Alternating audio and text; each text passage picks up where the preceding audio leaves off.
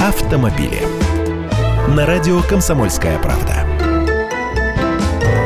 Здравствуйте! Смотрите, какой умник тут нашелся. В Москве промышляет автоподставщик. В районах близко к центру на Ленинградке его видели. Очкастый дядька в возрасте возле пешеходного перехода отирается, когда заприметит приличную машину с женщиной за рулем, то вроде как ударяется, а машину роняет папку из рук, а в ней планшетник. Им он и начинает трясти, мол, разбился по ее вине. Дальше, естественно, начинает намекать на деньги. Неплохо бы ущерб компенсировать.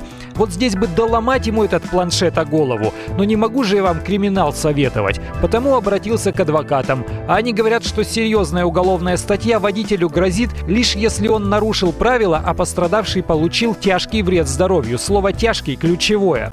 За легкий или средней тяжести вред здоровью полагается административная статья, там штрафы от 2,5 до 25 тысяч, а также лишение прав на год-два. Но, повторяю, речь про нарушение правил и вред здоровью. Все это требует доказательств в суде. А тут треснутый планшет и мелкий жулик, который в суд с вами не пойдет.